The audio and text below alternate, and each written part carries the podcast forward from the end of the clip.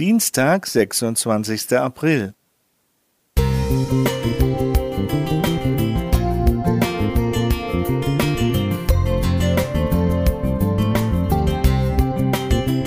Ein kleiner Lichtblick für den Tag.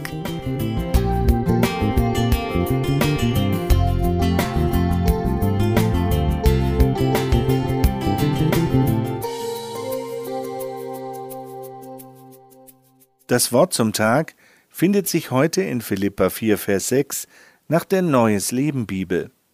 Sorgt euch um nichts, sondern betet um alles. Sagt Gott, was ihr braucht, und dankt ihm. Was für eine Zuversicht in Gott spricht aus diesen Worten. Sich um nichts Sorgen zu machen, wer kann das schon?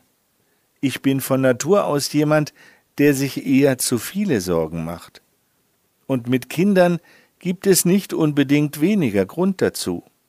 Apropos Kinder, wir hatten für unsere sechsjährige Tochter ein Raupenset bestellt, bei dem man die Verpuppung und das spätere Schlüpfen von Schmetterlingen hautnah miterleben kann. Eine tolle Sache für ein Kind, das jede Art von Raupen im Garten sammelt und hofft, sie würden sich verpuppen. Doch leider hatte einer der Schmetterlinge nach dem Schlüpfen einen geknickten Flügel, und so stellte sich die Frage, ob wir diesen auch in unserem Garten freilassen könnten. Unsere Tochter kam fröhlich angelaufen und meinte, wir könnten ihn jetzt freilassen, sie hätte gebetet. Und tatsächlich, der Schmetterling flog davon, als ob er nie verletzt gewesen wäre. Natürlich freue ich mich sehr und bin dankbar, wenn gerade Kinder so etwas erleben dürfen. Aber was, wenn das Ergebnis nicht wie erwartet aussieht, welche Haltung nehme ich dann ein? Paulus Leben war voller Herausforderungen und Krisen.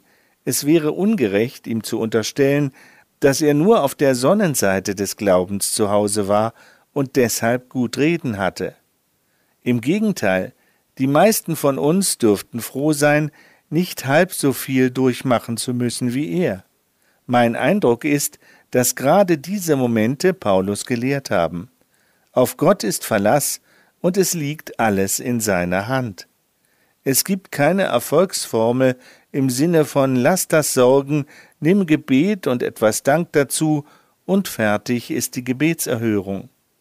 Paulus rät uns zwar, unsere Anliegen im Gebet vor Gott zu bringen, aber dabei den Dank nicht zu vergessen. Denn wer sich ständig sorgt, schaut vor allem auf das, was fehlt, wird unzufrieden und vergisst die Dankbarkeit. Durch den konsequenten Blick auf Gott und darauf, womit er uns täglich beschenkt, können wir das verhindern. Beim Lesen der Biografie eines deutschen Musikers, der bei einem Autounfall seine Tochter verlor, muss ich staunen wie oft er von Dankbarkeit schreibt, weil Gott sich auf unterschiedlichste Art um ihn und seine Familie kümmert. Diese Haltung wünsche ich mir auch, jederzeit. Alexander K.